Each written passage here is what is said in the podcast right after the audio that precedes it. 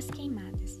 A queimada é uma prática agrícola primitiva que visa principalmente o desmatamento para plantio ou formação de pastagens, com o uso do fogo de forma controlada, que às vezes pode descontrolar-se originar incêndios em florestas, matas e grandes áreas.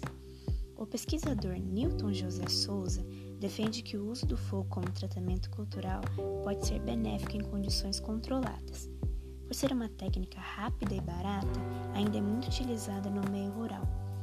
Além do custo e rapidez, a queimada é considerada por alguns agricultores como uma ferramenta de fertilização do solo, uma vez que as cinzas que restam após a passagem do fogo seriam uma espécie de adubo natural.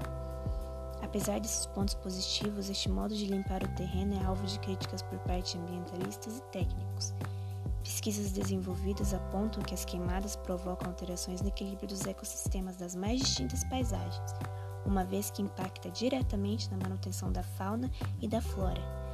As autoridades cientes dessa problemática devem, em cooperação com instituições públicas e privadas, desenvolver um conjunto de medidas para minimizar os efeitos das queimadas, oferecendo alternativas tecnológicas à utilização do fogo nos principais sistemas de produção agrícola, com prévio isolamento através de aceiros e sob supervisão técnica adequada. Meu nome é Amabile Victoria, sou do segundo ano e obrigada por ter escutado meu podcast até aqui.